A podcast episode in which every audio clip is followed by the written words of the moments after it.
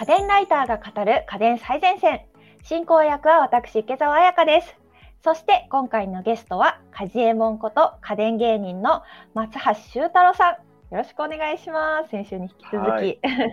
ご登場いただいております。はい。改めて紹介いたします。松橋さんは芸人として活動する一方で得意な家事の知識を生かして洗濯ソムリエ、掃除能力検定士の資格も取得されています。前回の配信では新生活におすすめの白物家電ということで洗濯と掃除に便利な家電を教えていただきました。そして今回は時短キッチン家電ということで、あの私もね、もうこの時短に命をかけておりますので、すごく気になるテーマです。いや、ちょっとね、今回おすすめしたいのがですね、ちょっといろいろこう、調理家電あると思うんですけど、まずは、発売されたばっかりの最新の、ちょっとご紹介したいんですけど、テスコムさんの低温コンベクションオーブン TSF61A という商品なんですけど、はい。低温コンベクションオーブンってめちゃくちゃ大ヒットしたんですよ。へー、そうなんですね。あの、ジップロックを丸ごとそのまま、このトースターの中に入れれるみたいなのってちょっとご存知じゃないですか。雑誌とかでこう、テレビとかもバーっていっぱいあったんですけど。初めて聞きました。あ本当ですか？嬉しいです。今回驚いてもらえると思うんですけど、確か見た目は普通のあのトースターですよね。トースターですよね。ここにジップロックを入れることができて、低温調理することができる。そうなんです。これ本当に2020年に発売されて、2年間ずーっと話題でテレビとかでも何回も紹介されて、うんうんうん価格も下がらずに売れてたんですけど、今回それがさらにこう進化するってことで、3月に発売されたばかりなんですけど、へーはい、で見た目はこうトースターみたいな見た目なんですけど、ちょっとトースターよりも一回り大きいかなぐらいのサイズで、1台6役できまして、こんなコンパクトなのに？はい。それでいて高級トースターと同じぐらいの価格の1万5000円前後ぐらいで、結構リーズナブルなんですよ。へーどんなことですか？はい。6役っていうのが、まずトースター、トーストできます。はいでオーブン調理ができます。うんうんうんで、ノンフライヤーっていう、こう、昔こう、唐揚げとかできますよと油で揚げなくてもって。ノンフライができて、で、発酵調理ができます。あと、はいフードドライヤーって言って、ドライフルーツとか、ジャーキーとかそういうのが作れるんですよ。で、これが結構なんでこう、ずっと2年間売れ続けたかっていうと、低温調理がすごい流行ったじゃないですか。サラダチキンを作る。であれ、こう、基本お水に入れるシステムじゃないですか。60度ぐらいのお湯に入れてみたいな、ちょっとめんどくさい炊飯器でやったりですよね。とか、うんはい。っていうことだったんですけど、これもトースターの中にそのまま入れれちゃうんですよ。え、めちゃくちゃ楽じゃないですか？それで終わりっておことですか？そうなんです。それなんでできるかっていうと、その普通のトースターって大体まあ100度ぐらいから280度ぐらいまでのこう230度とかそれぐらいの間をこう選べたんですけど、温度が。これ低温が35度まで選べるんですよ。へえ。だからこう低温コンベクションオーブンなんですけど、それが何がいいかっていうと、そこでこう65度とかに設定して、庫内をずっと65度にこう空間をしてくれるんで、その中にこうジップロック、公認のジップロックをそのまんまただトースターの中に入れて、ピッと押せば1時間半とか、それで低温調理できちゃうっていうところが結構革命だったんですよね。へえ、すごい。はいい、や、だって、まあ、便利な家電いっぱいあると思うんですけど、やっぱり場所を取るものが多いじゃないですか。はい。だから、このトースターと本当に入れ替えたら、もうそのまま、そのトースターとしての機能も使えて、他の調理もできるっていうのは結構便利だと思うんですよね。そうなんですよ。もともとなんかトースターって、こういろいろこう調査したら、1日7分ぐらいしか使わないらしいんですね。まあ、確かにそうですね。まあ、パン好きな人でも多分その倍の、まあ、20分とかぐらいじゃないですか。朝焼くとか、そうですちょっと温め直すとか。でその残りのこう23時間分が動いてないんですよね。その場所を取ってるのに。確かにで。確かに低温調理って確かに2時間とか1時間とかかかるじゃないですか。そうですね。その間、今まで使ってなかったトースターのこの中を利用できれば、まあ、時短になりますし、場所も取らないんですよね、キッチンの。それめちゃくちゃありがたいですよね。しかもね、6役ですから、他の機能もそうあなんですよ。りますしね。フードドライヤーとか。さっき言ったようにこう、トースターの場所で場所取らずに、ただただ眠ってた空間で、言ったらもう、ジャーキーとか7時間とか6時間とかかかるんですよ。はい。でも、ちょっとこう、お肉、これ食べきれないなとか、なった時にジャーキーとかするとめちゃくちゃ美味しいんですよ。いいなぁ確でかに、ね。添加物とか何にもなしでいけるじゃないですか。結構需要あると思うんですよね。そのドライフードにする需要って。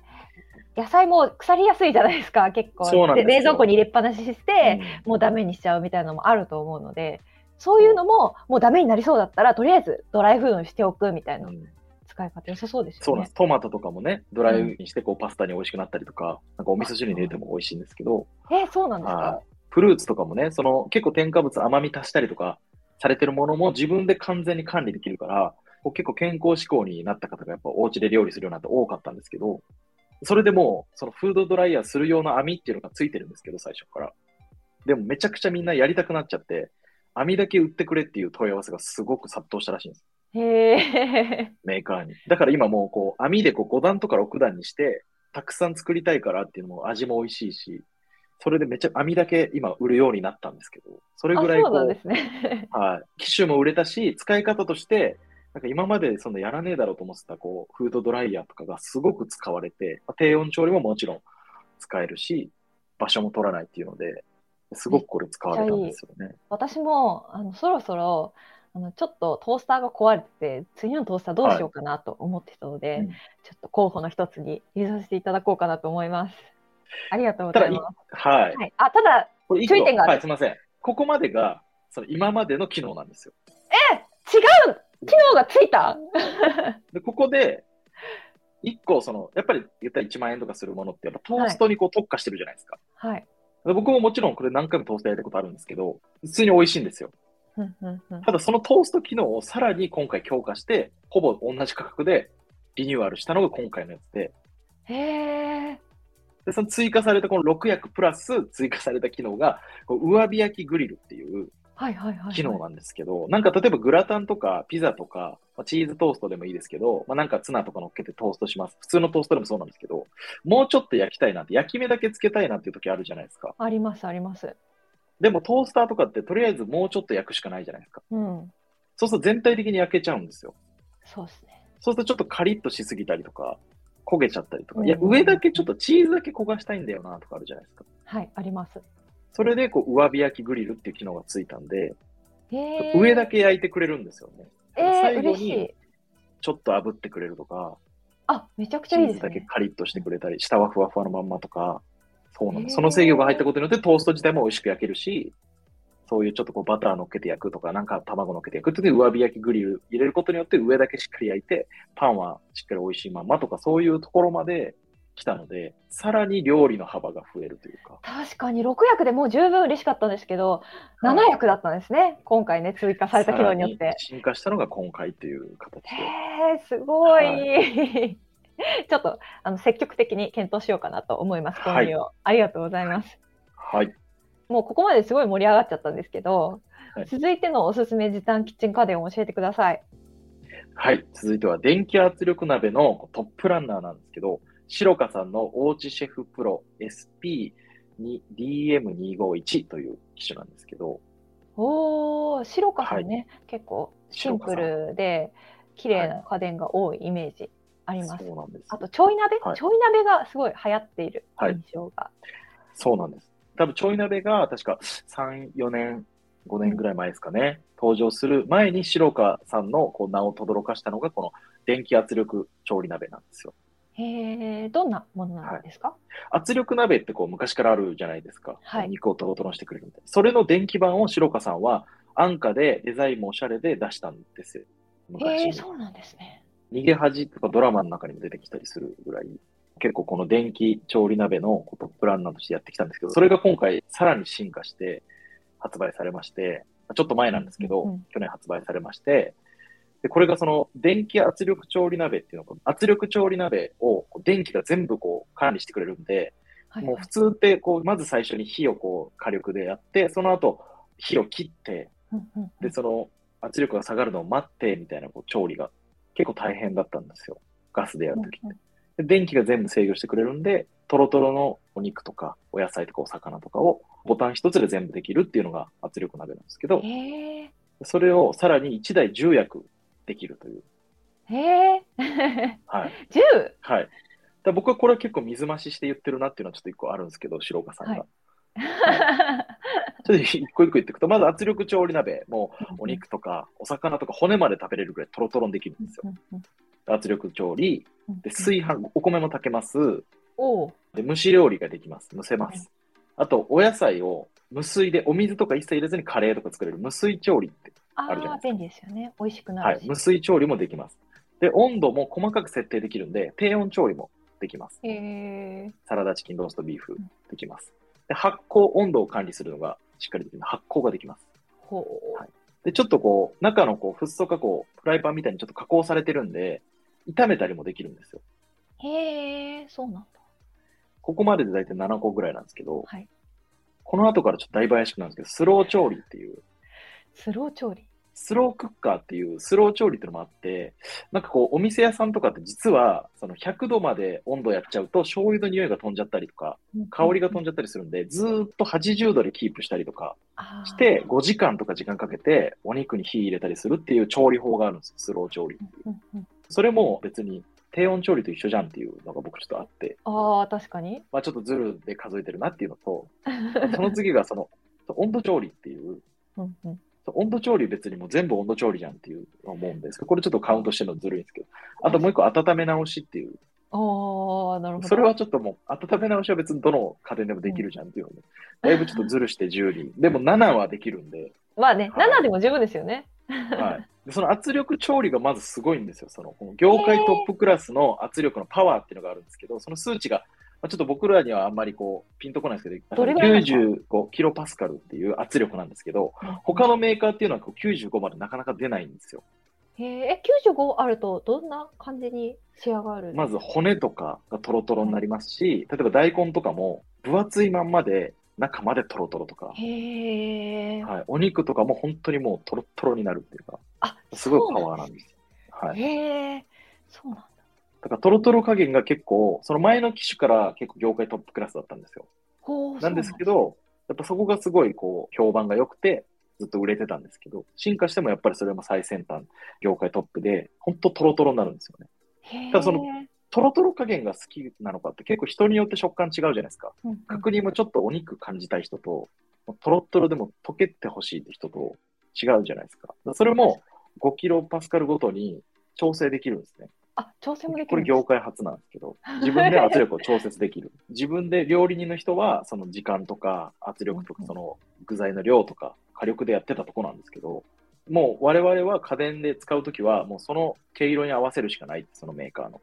でちょっとこう、しっかりめに残るメーカーが好きな人はそれをっていう、そういう世界でしかなかったんですけど、今回はもうそのトロトロもいけるし、ちょっとこう、歯ごたえ残して柔らかくとかもいけるし、食材によっては強く行き過ぎちゃうと砕け散っちゃうとかもあったりするんで、おでんとか作るときもなんかいろいろ細かく調整できたりとか。確かにそうですよね。細かく調整、まあ、具材によってしたいみたいな方もいらっしゃると思いますし、そういう時に圧力鍋を使い分けるみたいなことをせずに、もうこれ一台で全部できる。そうですね、ボタン一つでできますし、へえ、便利。おすすめのメニューなんかありますか？おすすめはやっぱり肉を塊ごと煮込む、角煮だとか、そういうのも美味しいですし、でお魚なんかもね、すごい骨ごと食べれるんですよ。あ、いいですね。だから多分イワシだとか、そのサバとかそういうもの入れてもトロトロになりますし、具材丸ごとおでんとかが結構その映えるんですよね、その。だからこう、お友達とか家族とか食べるときも、あと自分が楽なんですよね。だから大根とか、そういう食材とかもでっかいのまんま、丸ごとまんま入れるんですよね。カレーとかでも、人参を今まで細かく切ったりとしたのが、もう例えば3等分にしてポンって入れるとか。で、。トロットロになるから。意外とちっちゃいと嫌いだった人とかでも、なんか丸ごとこう食材の感情を味わえると美味しく食べれたりとか、もちろんカレーとかもものすごく美味しくできますし、無水で作ったりもできますし、結構ね、圧力鍋ってそれ自体が時短になると思うんですけど、こうやって電気で動くことで、結構その、まあ、圧力の数値も調整できますし、いいとこ多そう。保温とかもできるし。そうですね。うんもちろん保温とかもついてますし、あとはその予約調理とかすあ、予約調理もできるんですね。はい。だから朝出て夜って時も、基本その、例えばお肉、じゃあ角煮を予約調理って、基本結構難しいんですよね。だ生ものをずっとその常温にしとくわけじゃないですか。確かだから予約調理って結構難しいんですけど、それまず一回菌が発生しない70度ぐらいまで火を入れて、で、こう帰ってくる。例えば8時間後って設定したら、その8時間の最後の40分前ぐらいに70度から美味しくなるようにこう圧力をかけてトロトロにして、帰ってきた時にしっかり完成してるっていうような予約ができたりとか。に。へえ、便利、めちゃくちゃ。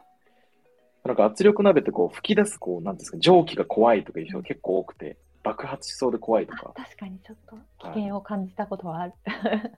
それも今こう特許出願中のスチームが出ない機構になってたりとか、へえ安全装置がついてるんですよ。そうなんだ。そう、だからそういうところも全部考えられてて、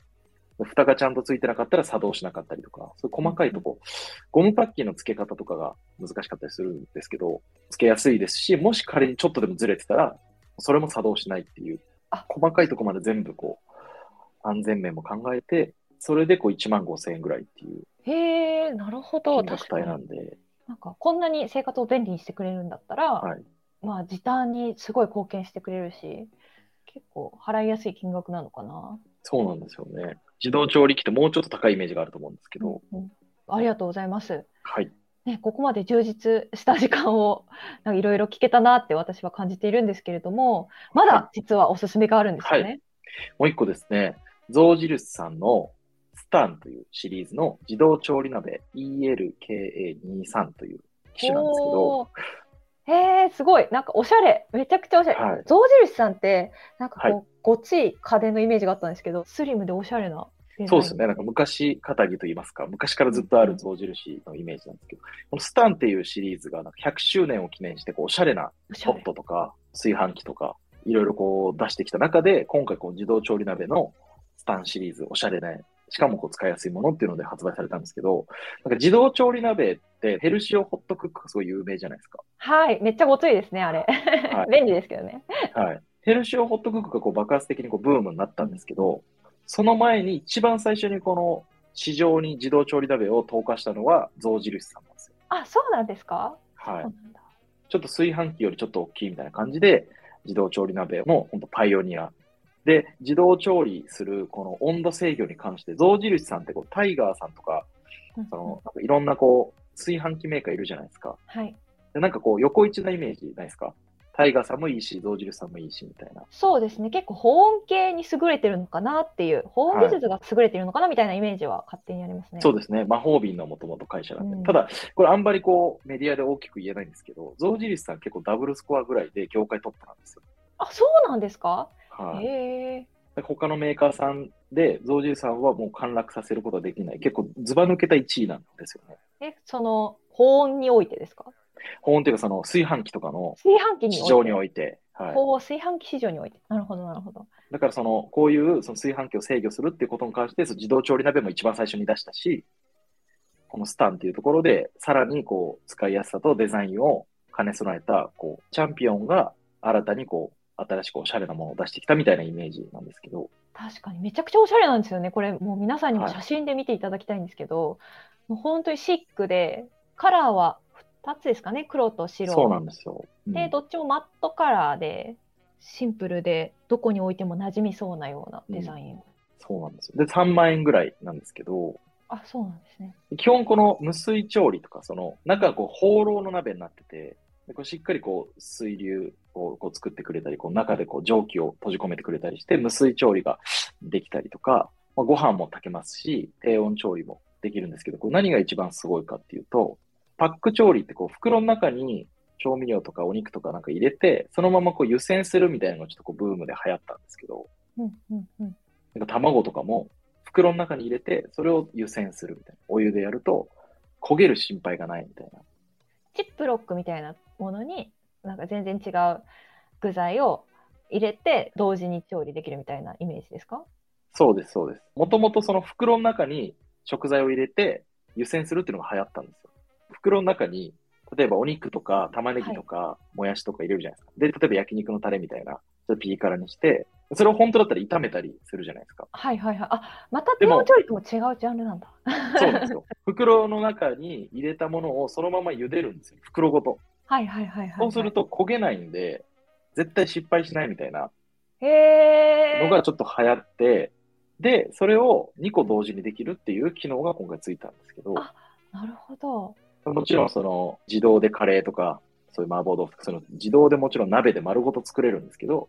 アタッチメントつけることによって、そのジップロックとかそういうものに食材、例えば片方には肉豆腐のお豆腐と白滝とお肉と和風の味入れてしまう。で、片方には例えばお豆腐と麻婆豆腐、ひき肉とかちょっとピリ辛のも入れて、同時にセットしたら、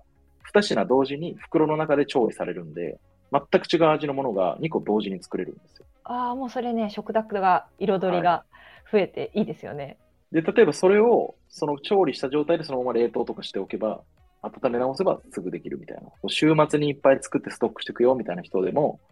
この機械を2個同時にできるから倍のスピードでこう料理が完成するっていう。へえ、いいですね。ちなみに先ほど価格帯3万円前後っておっしゃっていましたけれども、はい多分他のご紹介いただいた2つに比べてちょっと高いですよね。はい。それだけの価値があるみたいなところがあればご紹介いただきたいなと思うんそうですね。あの、シンプルにこう価格だけで比べていくと、やっぱこっちの方が安いとかこうあると思うんですけど、まあやっぱりこの新しい2つ同時に作れるとか、あとはこの放浪の中についてるこう鍋って、なんか炊飯器想像していただくと、ただのこうお釜とかだったりするじゃないですか。はい。じゃなくてもう蓋もついた、ちょっとおしゃれなルクルーゼみたいなイメージのあ鍋がついてるんですよ。あ。はい。で、これはそのまんま、言ったら蓋もしっかりおしゃれな蓋がついてるんでして、その丸ごと冷蔵庫にしまえたりとかもできるし、あとは本当に料理が好きな人とかは、例えばこの蓋閉めてそのまんま作る系の料理ってちょっと水分が、もうちょっと水分飛ばして煮詰めたいなとかちょっとあったりすると思うんですけど、これ直火もいけるんですよ。あ、直火いけるんですか？すごい。はい。直火でちょっと焦げ目つけたりとか、ちょっとこう煮詰めてもうちょっと濃厚にしたりとか、普通だとそのまま別の容器に移して保存したりすることが多いと思うんですけど、まあ、そういう手間もないしその鍋のまま温められるっていうことで、はいか。なり時短にそこの部分でもつながるところが結構メリットとして大きいっていうそうですね。もう何か入れたまんまで、そのままほったらかしで完全に時短もいけますし、いや、もうちょっと料理楽しみたいんだよなってなってきたときに、この家電はもう鍋としてその料理も楽しめるんで、なんかプラスアルファと、そう、本当に完全に時短するっていうこと、両方がこう詰まってるっていう。へえありがたい確かにそれいはちょっとお高い価値はありますね。そうですね。やっぱりその白川さんっていうのはもともとアイリスさんとかと一緒で、割と価格帯を先に決めて、これぐらいの価格だったらこう大手に後から入ってきてるんで、はい、同じ価格で勝負するっていうよりは、このぐらいの価格で余計なものを省いて、これぐらいだったら新しい市場に参入できるんじゃないかっていう価格の決め方なんで、割とそれでこうリーズナブルに買えるっていうところもありますね。あそうなんですね結構メーカーによってはいこだわりポイントが違ったりするんですね。まあやっぱりその、言ったらね、その価格というかその市場で言ったら全然その先にこう100年やってるメーカーに、この10年、20年、後からこう入ってくる大先輩にこう、ひいばあちゃんみたいなぐらいの年齢差なんで、そこに新しく入っていくにはやっぱり価格で手に取ってもらいやすいところに設定して、そこにどれだけこう技術を詰め込めるかみたいな。で象印さんはやっぱもう昔からあるこう、すごいこう、伝統の技術を、しかもおしゃれにして、しかも時短と料理を楽しむっていうのを詰め込んで3万円っていう価格というか。結構ねどのメーカーもいいところあるなって落ち着きがたい感じがありましたね、そうですね。はい。すごい、でもどのやつも気になるな。ありがとうございます、ご紹介いただいて。はい今回は時短キッチン家電最前線をお送りしてきました。家電最前線の番組ツイッターや番組ホームページでも今回紹介した商品の写真などを載せています。番組ホームページへのリンクはお聞きのポッドキャストアプリの番組概要欄にありますので、ぜひご覧ください。また、家電最前線を Apple Podcast でお聞きの方は、ぜひ番組評価をお願いいたします。アプリ上で星5段階でタップして評価できますので、ご協力いただけると嬉しいです。そしてここで番組からリスナーの皆さんへのプレゼントのお知らせです。4月のプレゼントは、シャープ116家電で防犯対策見守り家電特集の回でご紹介したプラススタイルドア窓用スマートセンサーです。1名の方にプレゼントします。応募にはキーワードが必要です。今回のキーワードは、新生活です。お聞きのポッドキャストアプリの番組概要欄、または番組のホームページやツイッターのプレゼント応募リンクからご応募ください。締め切りは5月15日日曜日です。次回は家電ライターのマクリンさんが担当、テーマは PC 周辺機器最前線です。ここまではカジエモンこと家電芸人の松橋修太郎さんにお送りいただきました。ありがとうございました。